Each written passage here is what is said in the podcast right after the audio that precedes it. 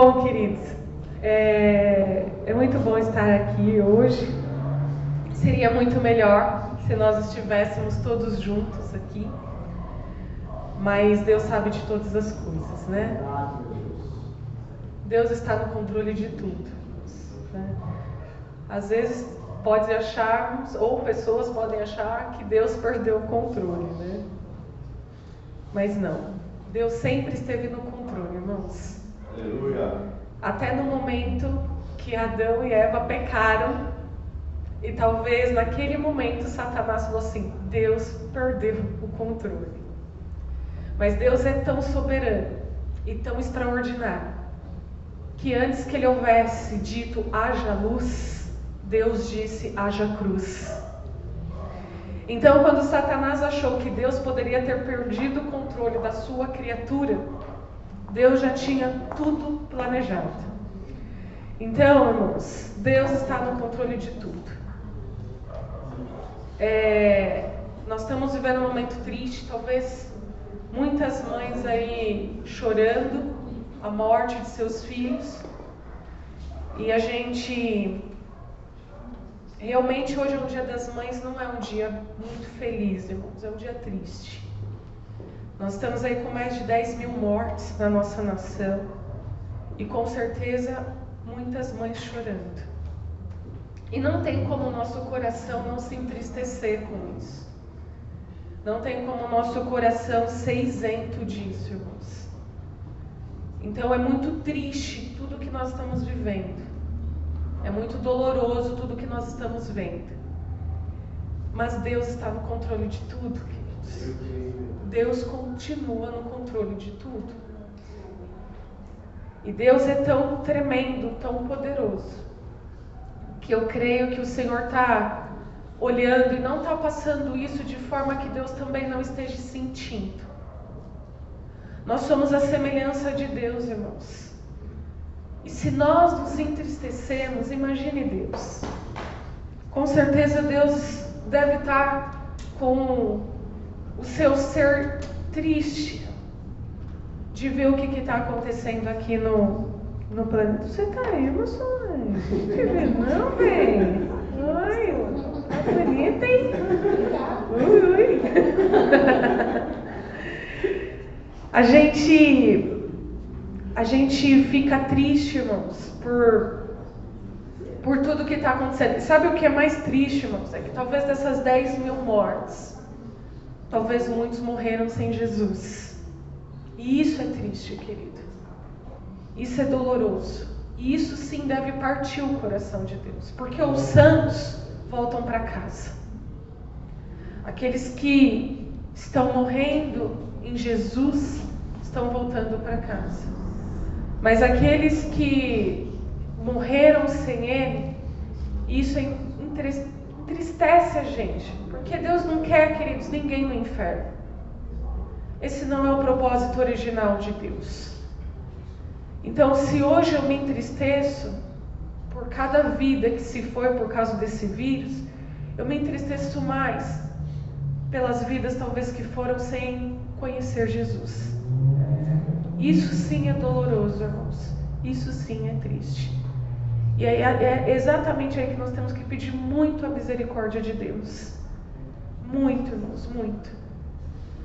Que esse vírus possa vir cessar. Que esse vírus possa vir deixar de fazer vítimas e o pior, irmãos, de levar pessoas que ainda não conheceram Jesus. Talvez muitos tiveram oportunidade de ouvir, não quiseram, mas talvez alguns não tiveram oportunidade. Então, nós nos compadecemos, querido, e nos, nós também nós nos entristecemos com as mães hoje que estão também chorando a morte de seus filhos. Amém? Eu louvo a Deus porque eu ainda tenho a minha mãe e eu louvo a Deus por ser mãe hoje. Né?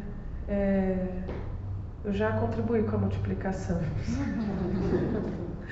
Não me cobrem mais, porque eu já contribuí com a multiplicação. Então, eu louvo o Senhor porque eu tenho uma herança, que é a maior herança de Deus, né? que é a minha filha. E eu sou a herança dos meus pais, né? Meus pais multiplicaram mais que eu. Então lá em casa eram dois, se tornou cinco, sete. De dois se tornaram sete. E eu agradeço muito ao Senhor pela vida da minha mãe. E hoje eu falo que é o dobro, né? Porque além de ser dia das mães, é o aniversário dela. É. Hoje a minha mamãe está completando 82 anos. Né? E eu tinha que trazer ela para cá, irmãos, porque, né? Ela falou: Eu vou, eu vou, mas você pode falar que eu vou, hoje eu vou e ninguém pede eu de ir para a igreja hoje. Ela tá aí, eu falei para ela: Só vai. Aí meu pai: Põe a máscara, né? Tá ali, eu sei que ela tá se coçando. Mas eu louvo a Deus, queridos, porque o Senhor não podia ter me dado uma mãe melhor, né? Eu nasci, minha mãe tinha 44 anos. Então, minha mãe aí já tinha passado dos 40. E, ela fala para mim que uma das minhas tias falou para ela tomar um monte de remédio. Toma remédio porque velho para ter filho não dá certo.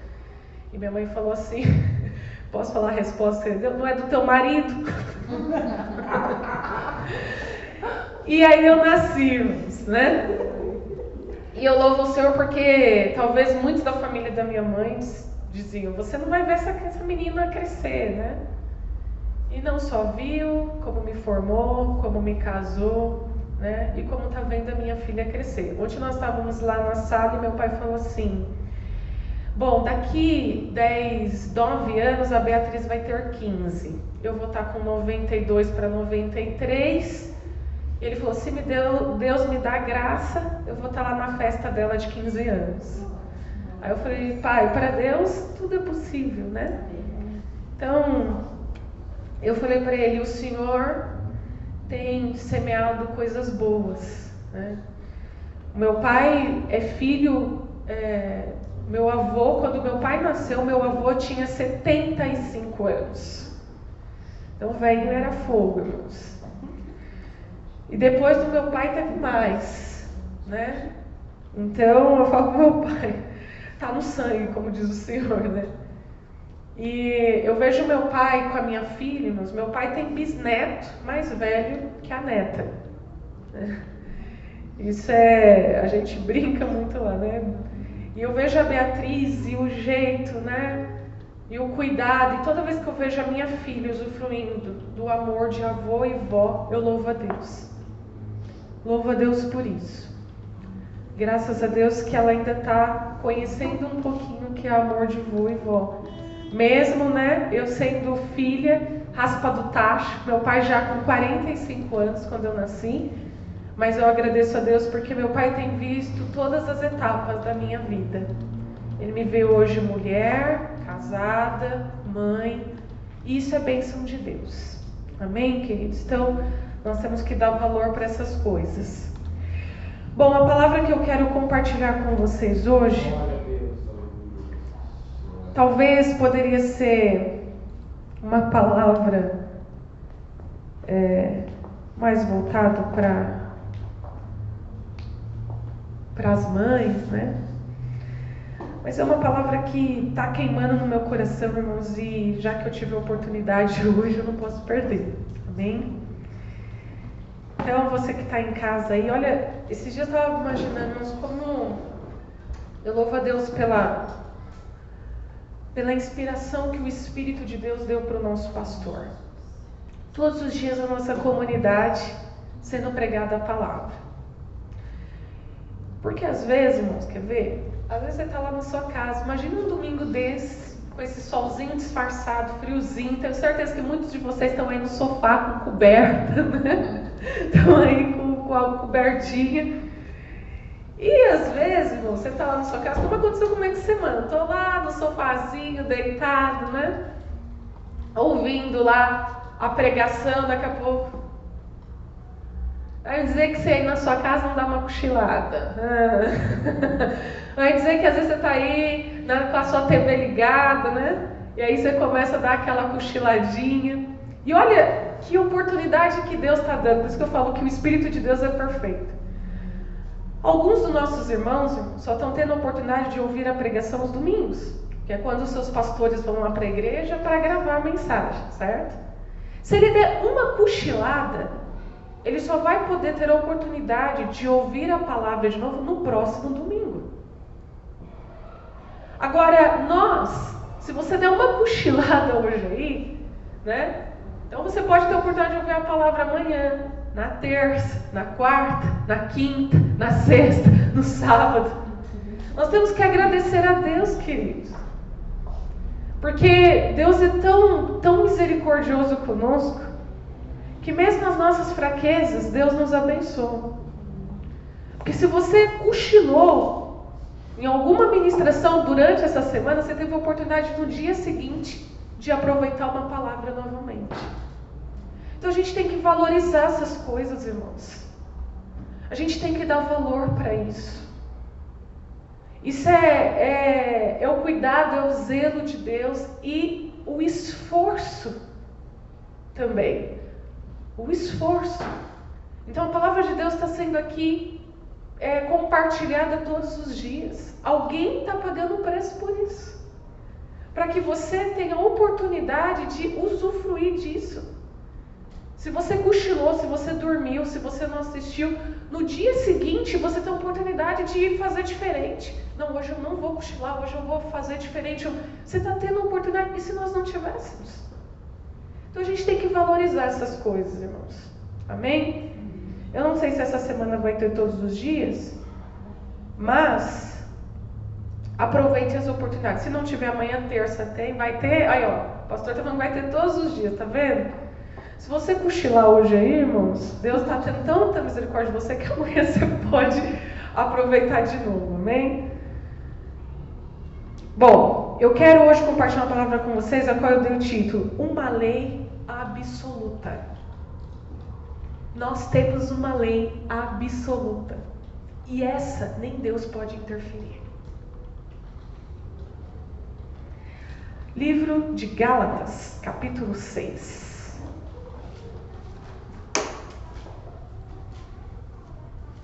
Livro de Gálatas, capítulo 6.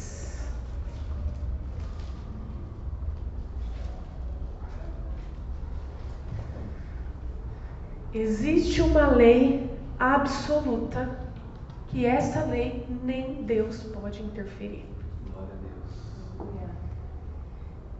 Essa, queridos, Deus não tem como interferir nessa lei. Não tem como. A única coisa que Deus pode fazer é te ajudar a superar, a suportar, mas Deus não pode interferir, que é a lei da semeadura. Nesta lei, Deus não pode interferir. Deus não pode transformar Olha, eu chego a ficar até dar um negócio assim na espinha. Gálatas 6, verso 6, diz assim: Mas aquele que está sendo instruído na palavra, faça participante de todas as coisas boas aquele que o instrui. Não vos enganeis. De Deus não se zomba.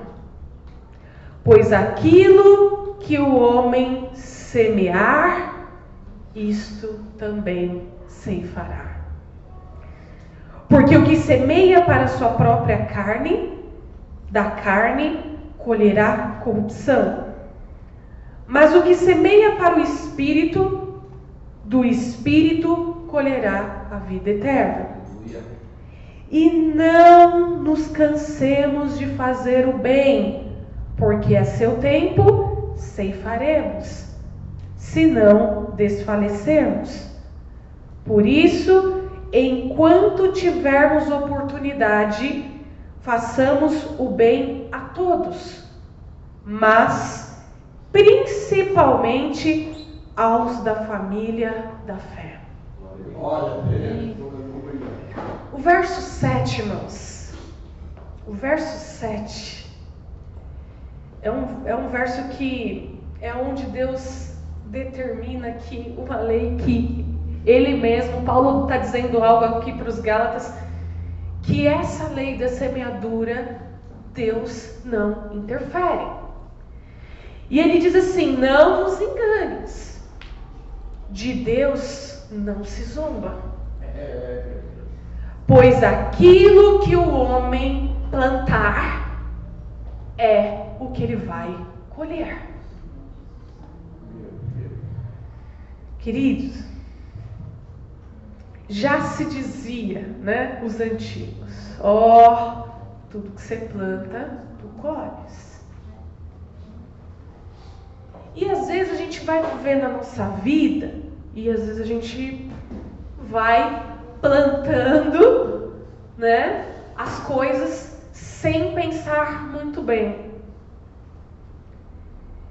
E às vezes a gente planta, queridos, e às vezes a gente fala assim, quando a gente vai colher, a gente fala, por que, que eu estou colhendo isso? Esses dias eu estava em casa pensando, às vezes a gente fica, né? Agora que eu estou com redução de jornada e salário, aí sexta-feira a gente não trabalha. E sexta eu estava em casa e eu estava meditando nisso, né? No plantio e na colheita. E aí quando vem algo no meu coração, aí a gente começa às vezes, né? A gente que prega, que, que tem aí um, um ministério da palavra, tudo que vem assim a gente já começa a fuçar, né? A pesquisar e vai nos, vou nos meus livros e isso começou a vir no meu coração de forma tão forte, irmãos. E ontem à noite conversando ali com os meus pais, falando também um pouquinho sobre isso. É uma coisa que Deus pode nos ajudar a suportar a nossa colheita, irmãos. Mas Deus não pode interferir. É lei. E Paulo, ele começa a descrever aqui, ele começa a falar algumas coisas. Olha, se você semeia para sua própria carne, você só pode colher coisa carnal. Se você semeia para o espírito, e o espírito aqui está com letra maiúscula, então, se você semeia para Deus, se você semeia para a Trindade, para o Pai, o Filho e o Espírito, o que você colhe é a vida eterna. Ontem meu esposo falou uma coisa, ele falou assim, você observou que gente, as pessoas gostam muito de falar assim, vem, vem, vem para Jesus da forma que você está. Só que as pessoas acham que elas vêm para Jesus da forma que elas estão e elas permanecem da mesma forma. A palavra diz: vem do jeito que você está. Não significa que quando você chegar a Jesus, você tem que permanecer do jeito que você estava. Porque a partir do momento que a gente vem, como a maioria de nós viemos para Jesus, do jeito que nós estávamos, com as nossas corrupções, com os nossos pecados, quando a gente se depara com Jesus, ele começa a nos moldar e a nos ensinar a fazer um plantio diferente do que nós fazíamos até ali. Irmãos, ontem a Lani estava aqui pregando e eu ouvi ela falando um pouquinho sobre Davi. A gente fala de Davi, Davi para a gente é um exemplo. Davi é um exemplo de coragem. Davi para nós foi um exemplo que Deus escolhe quem Ele quer da forma que Ele quer. Davi para nós foi um exemplo de fé, de guerreiro. E a própria palavra diz que ele foi um homem segundo o coração de Deus, mas Deus não pôde interferir nas escolhas de Davi. Naquilo que Davi plantou, Deus não teve como interferir, irmãos. Davi plantou adultério. Davi plantou a morte de um, de um inocente. E o que, que Deus fez? Deus interferiu? Negativo. Davi colheu aquilo que ele plantou. Davi sofreu a morte do seu filho com Betsabá. Davi teve que lidar com a revolta do seu filho Absalão. Davi teve que lidar com um, um irmão abusando da própria irmã e o outro irmão matando o próprio irmão. Davi teve que lidar com a revolta de Absalão. Davi, queridos, e Deus não interferiu. Porque ele plantou. Ele plantou. E é uma lei absoluta: o que o homem semear, isto ele ceifará. Davi foi um homem extraordinário, um dos maiores estrategistas de guerra, mas teve que fazer as suas colheitas erradas. A colheita do seu plantio mal feito, ele teve que colher. E a única coisa, queridos, que Deus pode interferir é a sua misericórdia. Para que nos ajude a suportar a colheita de um mau plantio. Então, irmãos, quando Paulo fala aqui para a gente, ele fala: olha, não, não se canse. Não se canse de fazer o bem, não se canse de plantar o bem, não se canse de semear o bem. Porque a colheita virá. Às vezes, irmãos, a gente vê as pessoas chorando, às vezes sofrendo com uma colheita amarga. E as pessoas querem que Deus faça, resolva, né?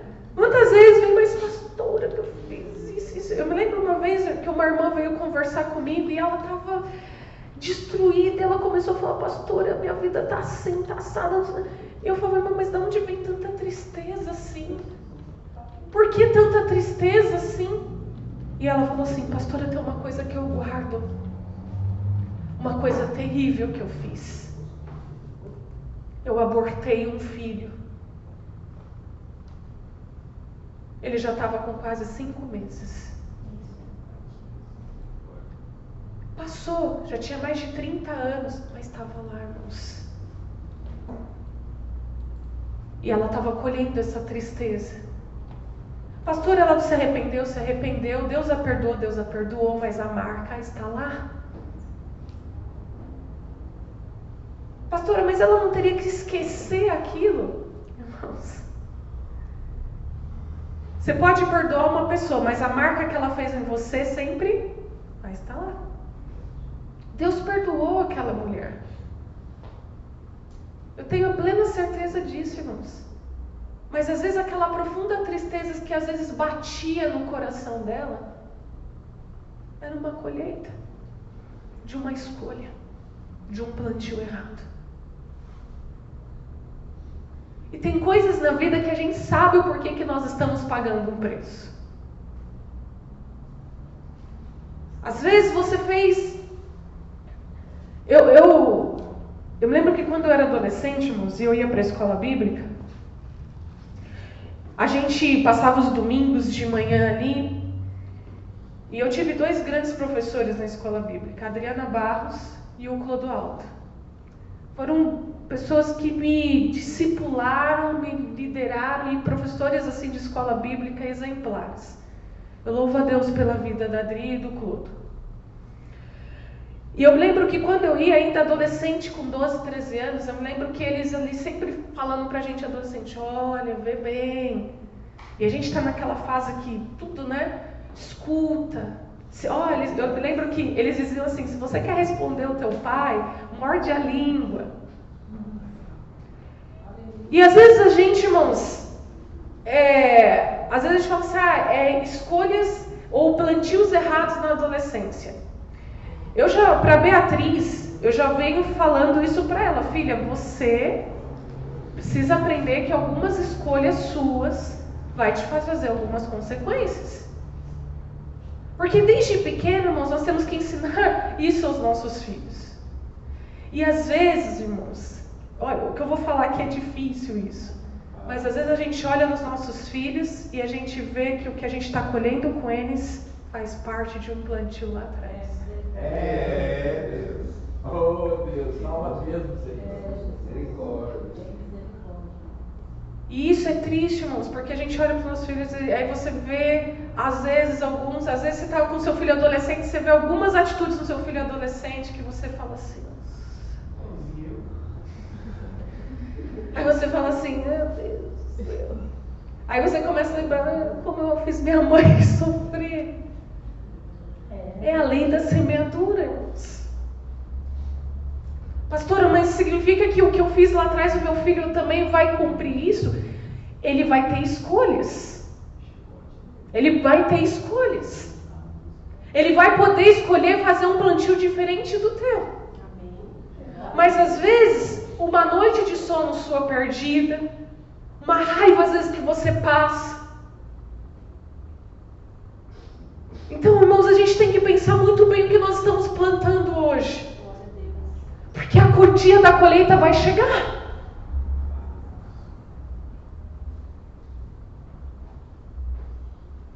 Hoje eu, eu ontem sentado ali no sofá com os meus pais e a gente conversando e eu ali olhando para os meus pais, meus pais já passando dos 80 anos.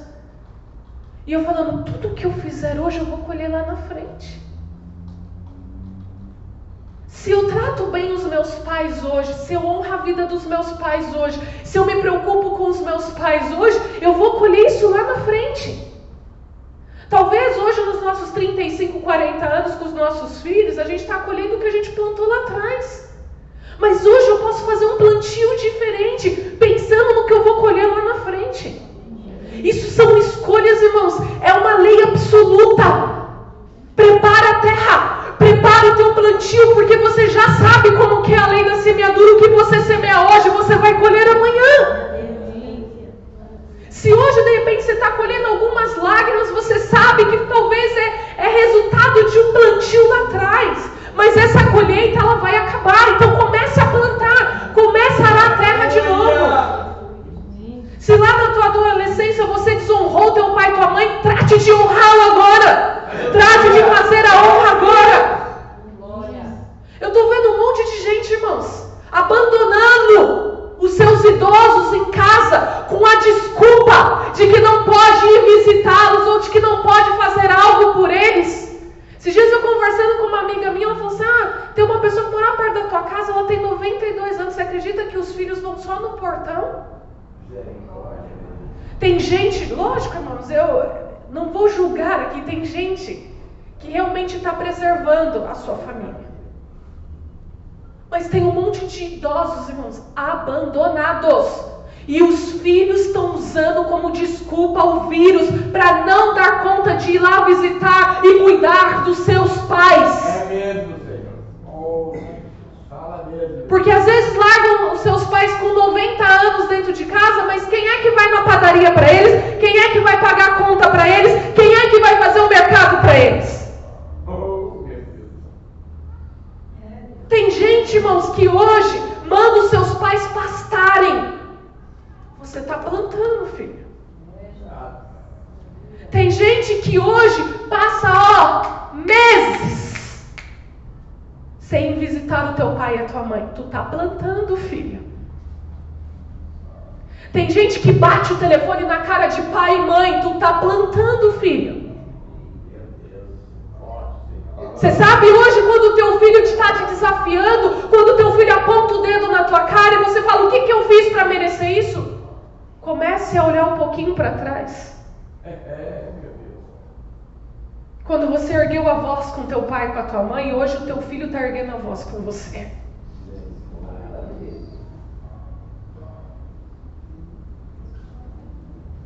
Às vezes lá atrás você fez um plantio de um relacionamento errado e tu está colhendo hoje. E aí você fala, Deus, começa a gritar com Deus, Deus querido, Deus não tem como interferir na tua colheita. Você fez um casamento errado. Agora peça para que Deus te ajude a superar essa colheita. Você fez uma escolha errada. Então nós temos que pedir para Deus maturidade. Senhor, me dê maturidade, me dê equilíbrio para que eu possa suportar isso. Porque você vai ter que colher até o fim, ou senão vai apodrecer lá e o cheiro vai invadir tua vida. Nós temos, irmãos, Jesus é Deus. Jesus é soberano. Ele é Deus. Mas quando Jesus estava aqui na terra, ele nos ensina algumas coisas porque ele estava na condição humana. E Jesus, irmãos, ele nos ensinou estratégias de como a gente às vezes fazer um plantio correto. Jesus tratou conosco uma forma de como a gente vai fazer uma semeadura correta. E ó, observe, Jesus, quando estava lá pregando para a multidão, na multiplicação dos pães e dos peixes, ali a gente tira algumas lições, queridos. Jesus, quando ele estava ali, o que, que os discípulos chegaram e falaram assim para ele: oh, mestre, é melhor o senhor despedir das pessoas, porque já está ficando tarde e essas pessoas estão com fome. Então é melhor essas pessoas, o senhor mandar essas pessoas embora, porque essas pessoas vão chegar muito tarde, tem mulheres, crianças, né? Aí Jesus olha para eles e fala assim: Ué, vamos dar de comer. Aí os discípulos falam assim: A gente vai seguir esse doido mesmo? Só de homens são mais de 5 mil, fora as crianças e mulheres. Vamos dar o que de comer para esse povo? Aí os discípulos ficam olhando para ele, mas então, Senhor, a gente precisaria de mais de 200 drenados para comprar comida, e aonde nós vamos comprar comida? Aí Jesus faz uma pergunta para eles, irmãos. Jesus fala assim: O que, que nós temos? Aí os discípulos. Nós temos ali, ó, só cinco pãezinhos e uns peixes.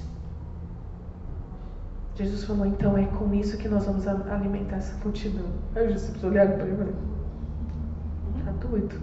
Pirou na caixoninha. Jesus falou, é com isso que nós vamos alimentar essa multidão. Aí Jesus começa a falar para eles: vamos planejar. Separa os idosos, vamos fazer um grupo aqui de crianças. Separa o jovem porque é crente, mano. Crente come para lascar, né? Então, separa aqui, separa lá, separa os jovens, porque crente jovem lascou. Planejou. E aí Jesus falou: vamos olhar para o que temos. Sabe qual é o nosso problema, irmãos? A gente olha para o que os outros têm. O telhado do vizinho é mais bonito. Né? A mulher do vizinho é mais bonita. Né? O marido da vizinha tem mais dinheiro que o meu. Né? Porque a minha vizinha é mais madame que eu. A gente fica olhando para o telhado do vizinho. Porque o marido da vizinha tem um tanquinho, né? E o meu marido tem um tanque cheio de roupa. Então, irmãos, a gente sempre quer olhar para o telhado do vizinho. A gente olha para o telhado do vizinho, né? Só que a gente não olha o que a gente tem. E Jesus falou assim: o que nós temos? Cinco pães e alguns peixes. O que, que você tem, querido? Você tem o teu marido rabugento, barrigudo, mas é o que você tem, irmã. Não é não? Às vezes você fala assim, irmão, o que, que eu tenho? Nossa, eu tenho uma mulher que os pés de galinha já tá santo de Jesus, irmãos. Tá tudo caído, mas é o que você tem, querido. Né? A gente precisa, irmãos, olhar para o que a gente tem. Glória a Deus. Ah, porque Cicano tem uma casa. Eu queria saber o que Cicano fez para ter uma casa daquela. Eu tenho um barraco. Queridos, olha para o que você tem. É, meu Deus. Jesus falou: o que, que nós temos aí? Só cinco pães. Pois é com eles que nós vamos alimentar todas as pessoas. Vamos nos planejar. O problema é que a gente não se planeja, irmãos, para plantar, a gente não se planeja para semear.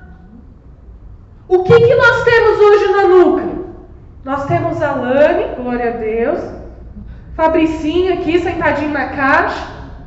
Nós temos o irmão Emerson aqui e a Dani. É o que nós temos. E com o que temos, fazemos o melhor. O que, que nós temos hoje aqui? Eu tenho o pastor Rubens. Eu tenho o pastor Rubens, né? Que já tá ficando careca e barrigudo.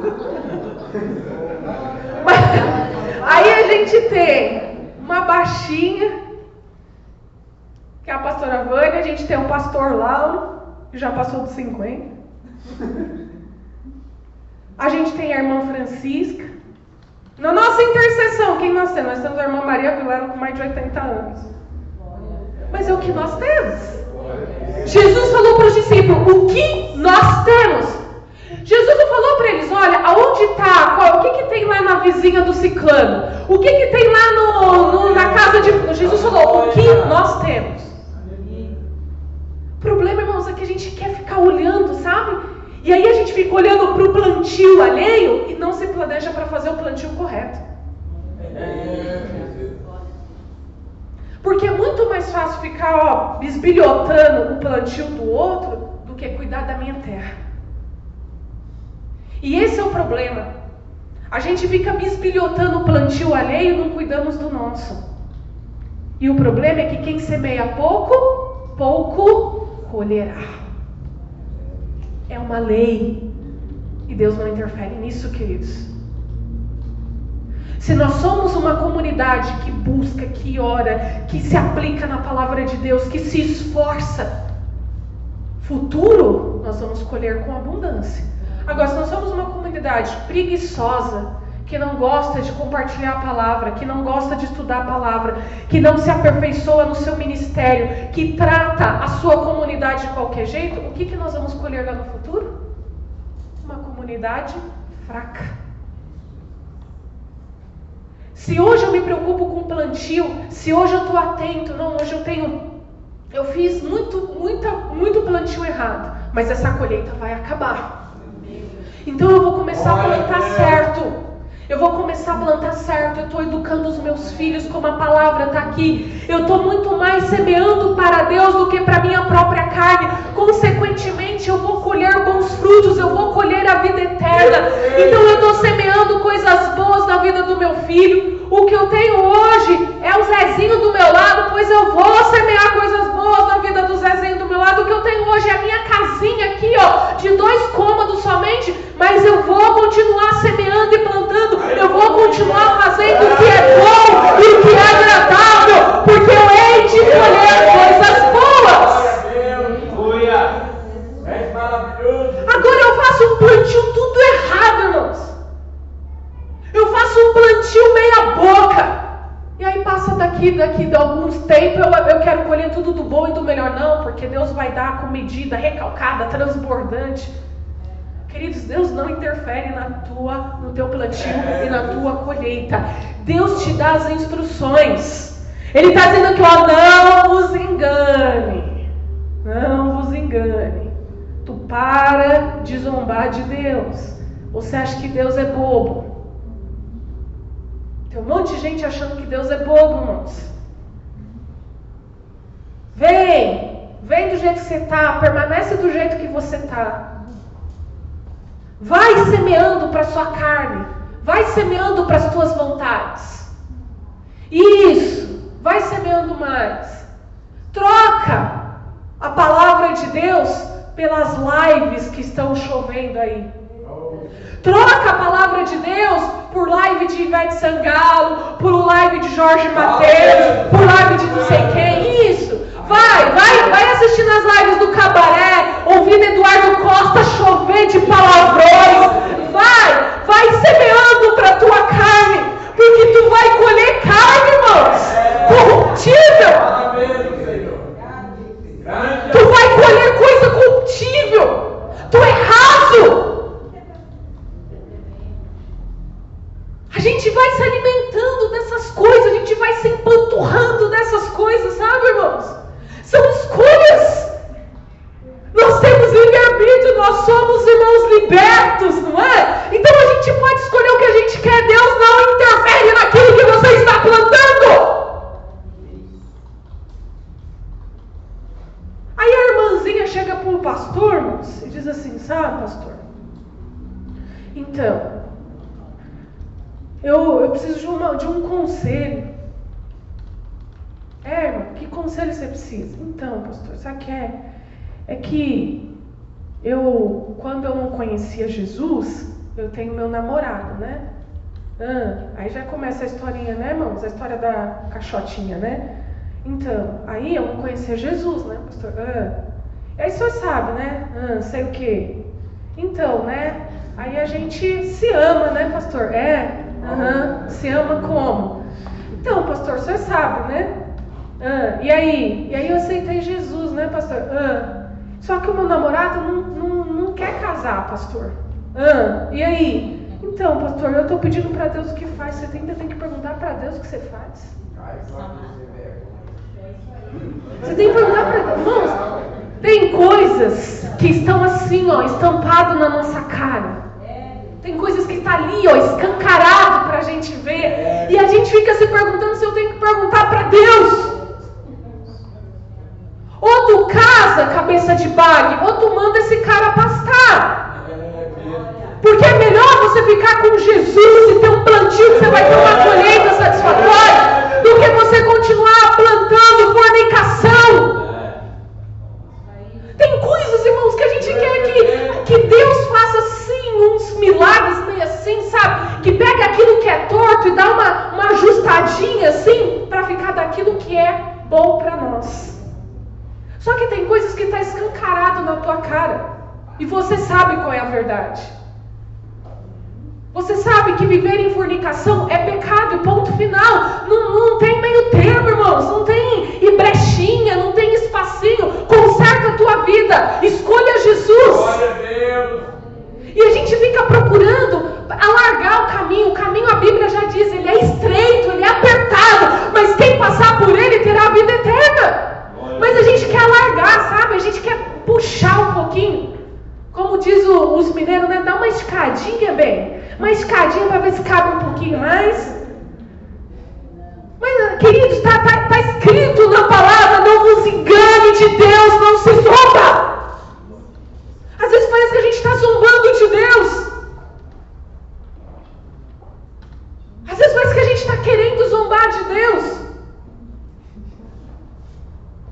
Eu quero passar a noite bebendo, curtindo, dançando. E no domingo de manhã, ligando aqui a minha live assistindo aqui a pastora Vânia pregar. Queridos, não, não tem jeitinho. O que você planta, você vai colher. O que você planta, você vai colher. Não, não, não tem escapatória, irmãos. Se você é um filho desobediente, se você é um filho que não está honrando teu pai e tua mãe, querido, tu vai colher desobediência e falta de honra. É a lei da semeadura. É assim mesmo. Hoje eu vejo filho, queridos, mandando o pai se catar, mandando o pai para aquele lugar. O que, que esse filho espera colher, irmãos? E às vezes parece que isso vai em cadeia. Você faz isso com teus pais, os seus filhos vão fazer com você, os seus netos vão fazer com os seus filhos. Por quê? Porque o plantio vem seguindo, sabe? Vai plantando e não muda. A gente quer dar desculpas, a gente quer dar jeitinho para a palavra de Deus, irmãos. Tem muitas mães que choram hoje porque plantou errado lá atrás. E está colhendo. E são mulheres de Deus, são mulheres de oração, são mulheres que estão ali, mas faz parte da colheita. Deus vai ajudar como? Dando força, fazendo suportar até que o último grão aí seja colhido. E um novo, um novo começo de plantio se inicie. Olha, isso é tão, tão extraordinário que nenhuma colheita é para sempre. Nenhuma colheita é para sempre. Então, Deus está sempre nos dando a oportunidade de nos planejarmos para fazermos um plantio diferente. O que Jesus ensinou lá na multiplicação dos pães e dos peixes, irmãos? Ele mostrou para ele: olha, primeiro, olha para o que você tem. Segundo, vamos nos planejar. Vamos fazer o plantio da forma correta.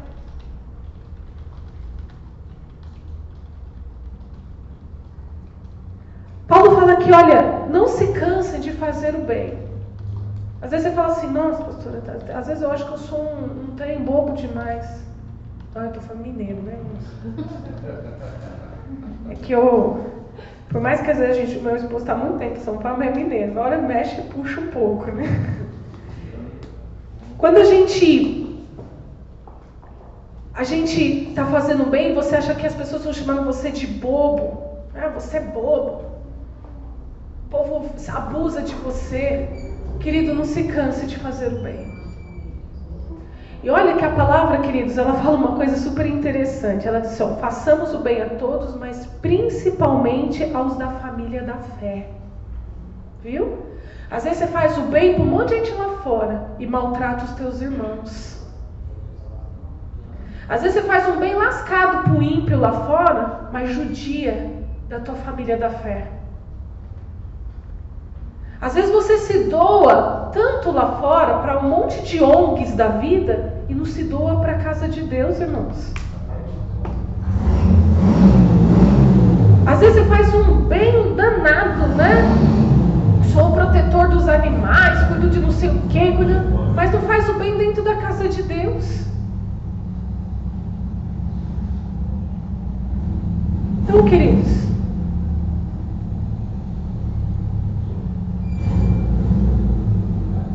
Uma coisa interessante na colheita é que toda colheita a gente precisa ter o cuidado da velocidade que a gente está colhendo. Às vezes, quando a colheita é ruim, a gente quer colher tudo rápido. Né? Deixa eu colher, deixa eu colher isso rápido para acabar isso rápido. Mas a velocidade da colheita, ela tem uma velocidade certa, irmãos. Não adianta você rápido demais ou devagar demais. Você precisa ir no equilíbrio. Às vezes a colheita, ela te estressa. Porque você começa principalmente quando a colheita não é boa, irmãos. Aí você começa a ficar estressado. E, e, a gente estressado, a gente é muito vulnerável. E a gente precisa tomar cuidado porque a gente, quando está muito estressado, a gente começa a vir com um pecado muito perigoso que é a maledicência. Então a gente começa a falar mais do que devia, sabe, irmãos? Então a colheita, ela tem uma velocidade certa. Não adianta você, se você olhar uma colheita, por exemplo, aí, sei lá, de milho, não, não adianta você vir colhendo com uma velocidade que um monte de grão vai ficar para trás. Um monte de espiga vai ficar para trás. E você vai perder. Então, às vezes, irmãos, é por isso que, se é uma coisa que nós temos que pedir a Deus, eu sempre falo isso aqui, peça sabedoria, até para as tuas colheitas. Por quê? Porque mesmo que a colheita seja ruim, ela te faz refletir o que você fez no plantio. Então, quando a colheita está ruim, você começa a, a, refletir no seu plantio. E isso, querido, te faz se tornar uma pessoa experiente. Isso te faz aproveitar esse momento difícil dessa colheita para que você tenha experiência e reflita como que você vai planejar o seu novo plantio. Então, como que eu vou fazer a partir de agora? Como que eu vou atuar a partir de agora? Às vezes você foi um péssimo filho, mas não significa que você precisa ser um péssimo pai ou uma péssima mãe. Então você fala para eu preciso refletir, então reflita, irmãos. Não adianta você querer pegar tudo essa colheita ruim e querer queimar logo. Porque às vezes é difícil, a colheita vem, você vai ter que ir assimilando tudo aquilo que você está colhendo e aquilo que você está colhendo às vezes te, te, te judia, te faz mal e você sabe que é porque você plantou errado. Então vai pegando isso e vai refletindo: Deus me ajuda, Deus me dá estratégia, Deus me ensina a fazer um plantio certo a partir de agora. Me ensina a fazer algo da forma que o Senhor quer, me ensina a semear mais para o teu reino do que semear e semear menos para a minha própria carne. Me ajuda, Senhor, a não de forma, às vezes até inconsciente, a não querer mais zumbar da tua palavra, daquilo que o Senhor tem me ensinado. E vai colhendo, irmãos, vai colhendo isso, vai colhendo esse momento difícil que você está passando, os problemas que você está tendo que lidar com os teus filhos. Fala, Senhor, me ajuda, me ajuda a mostrar para os meus filhos qual é o plantio certo que precisa ser feito para que eles não venham colher o que eu estou colhendo agora. Pega, momento dessa colheita, vai colhendo ela no, de forma exata, com equilíbrio, com muito temor a Deus e vai dizendo: Senhor, eu não vou murmurar, porque isso é resultado de um plantio errado, mas eu quero plantar da forma certa agora. É, Deus, aleluia. O Senhor é Deus, aleluia. Eu quero poder um dia ceifar coisas boas, eu quero poder um dia ceifar aquilo que é bom. Mas para isso, irmãos, você precisa assimilar a tua colheita. Às vezes tem gente, queridos, que nem se dá conta. Tem gente que só culpa, só começa a pegar as muletas da vida e não se dá conta do seu plantio equivocado. Vive agindo como menino e não alcança a estatura de pai para ter maturidade,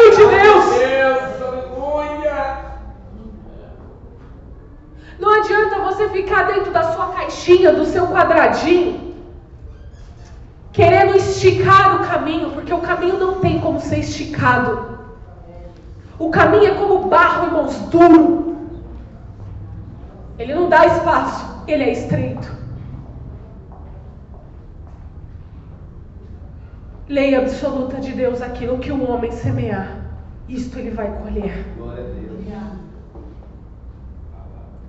Semeie integridade, irmãos. Semeie justiça. Semeie honestidade.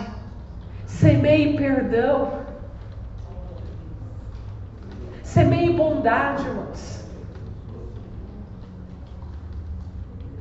Semeie a palavra de Deus, querido. Glória a Deus. Glória. É, Se você quer colher a vida eterna. verdade, meu Deus. Pare de zombar de Deus, queridos. E zombar de Deus, irmãos? Às vezes as pessoas acham que zombar de Deus é só blasfemar contra o Espírito, né? Você zomba de Deus quando você negligencia a palavra dele. Você zomba de Deus quando você sabe o que deve ser feito e você faz o contrário. Você zomba de Deus quando você sabe que você tem que renunciar à tua carne e você não renuncia. Você zomba de Deus quando você sabe as escolhas que você tem que fazer e você não faz. Era melhor então estar no mundo e ser ignorante do que conhecer a palavra e fazer o oposto que ela te manda fazer. E a palavra, irmãos, de Deus, ela não nos dá meio termo.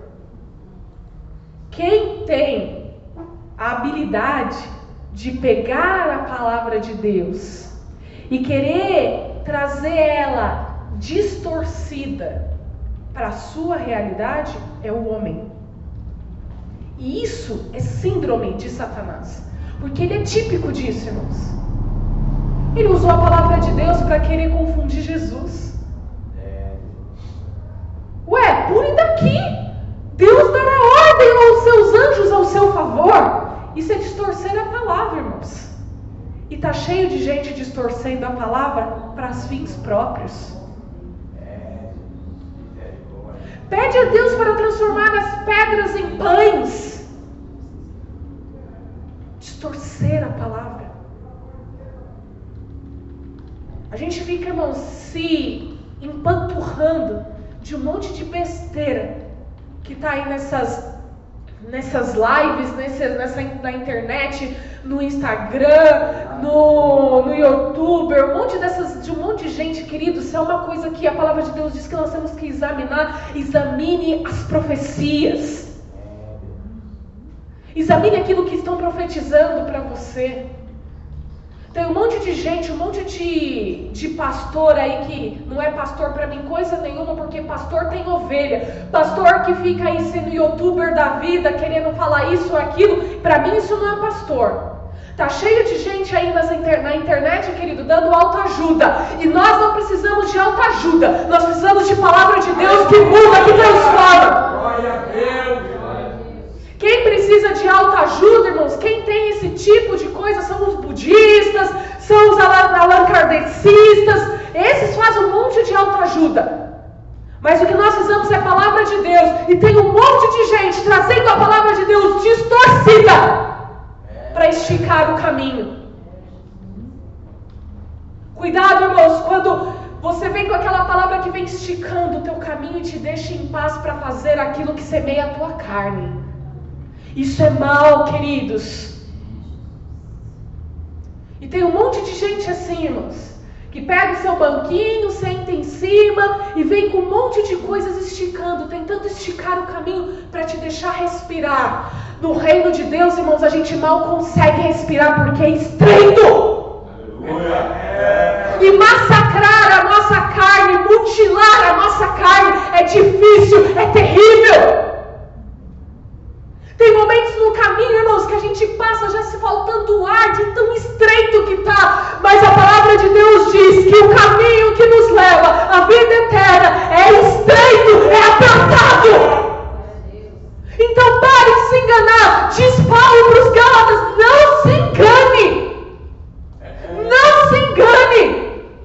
Se você acha que você pode zombar de Deus, está aí a lei da semeadura Aquilo que você plantar é o que você vai colher.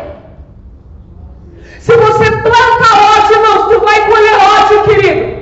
Se você planta desobediência e arrogância, você vai colher desobediência e arrogância.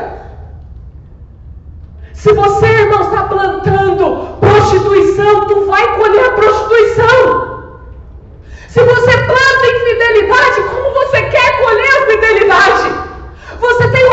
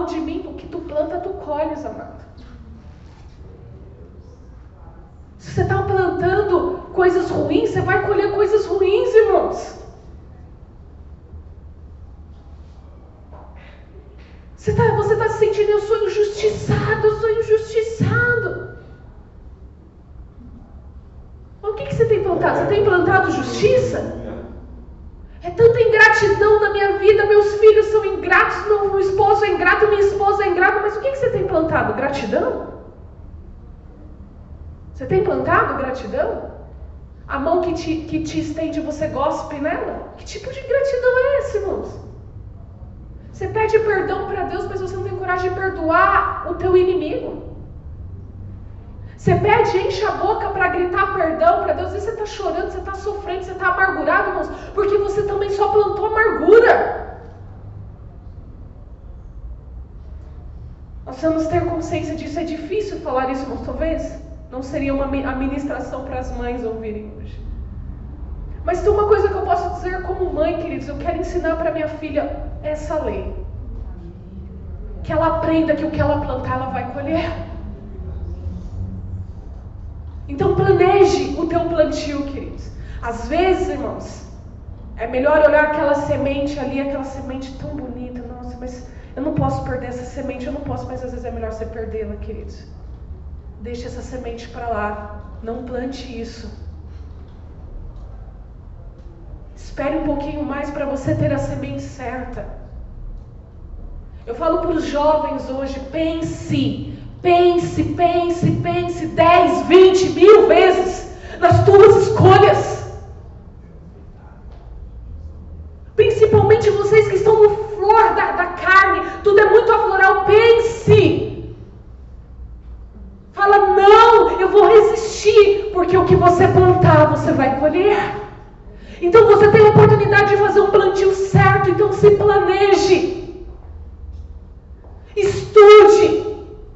Se esforce enquanto você tem papai e mamãe para trabalhar por você, para te dar o bom do melhor. Sabe qual é o problema? A gente vê muito é, eu nunca consegui entrar numa universidade federal porque eu só estudei em escola pública. Tem um monte de gente que dá essas desculpas, irmãos. Faça a diferença. Se você estuda em escola pública, seja o melhor aluno. Se enfie nos estudos. Aproveite a oportunidade que você ainda tem pai e mãe que possa te dar e te colocar a coisa na, na, na, dentro de casa. Pare de ficar usando o seu tempo vazio com um monte de besteira. Estude, queridos.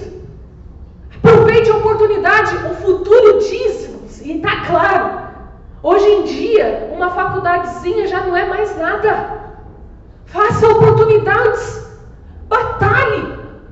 Deixe para casar, para você se enfiar num relacionamento quando você tiver um pouco mais maduro. Às vezes, irmãos, eu penso, eu, eu e meu esposo, a gente conversa, a gente casou muito cedo, eu casei com 22 anos.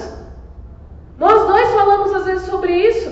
Graças a Deus, que o Senhor nos deu orientação para não ter filho logo quando a gente casou. Se planeje. Porque se você tiver uma gravidez agora, com seus 18, 17 anos, você sabe o preço que você vai ter que pagar por isso? Então se planeje na sua vida, você tem oportunidade de fazer isso. Então, jovem, se planeje, gaste o seu tempo com coisas boas. Pare de querer falar achando que você tem que ser com uma, a menininha do lado, com o menininho do lado. Irmãos, esses dias eu fiz uma entrevista com um monte de adolescentes. É de doer o coração. É de doer o coração. Tem adolescentes que estão suplicando por um emprego porque tem que levar arroz e feijão para dentro de casa. Você tem a tua mãe que faz faxina o dia inteiro para poder não, você não precisar fazer isso. Então dê valor. Planta coisas boas para que você possa colher também. Porque a colheita vai chegar. E se a colheita for ruim, peça a Deus, querido, muito equilíbrio, muita sabedoria para você fazer a tua colheita sem murmurar, sem reclamar, e passar por essa colheita e sair dela mais forte, com a cabeça diferente, com a cabeça mais madura.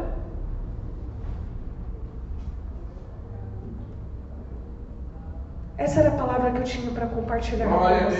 Deus, aleluia. Lei absoluta de Deus. É a lei da semeadura. É difícil, irmãos. Então é melhor a gente se planejar no nosso plantio. Porque essa lei Deus não pode interferir. Aquilo que o homem semear é aquilo que ele vai colher. Isso em todos os estágios da nossa vida, irmãos. Como filho, como pai, como mãe. Às vezes hoje você está colhendo um relacionamento com seu filho frio, distante.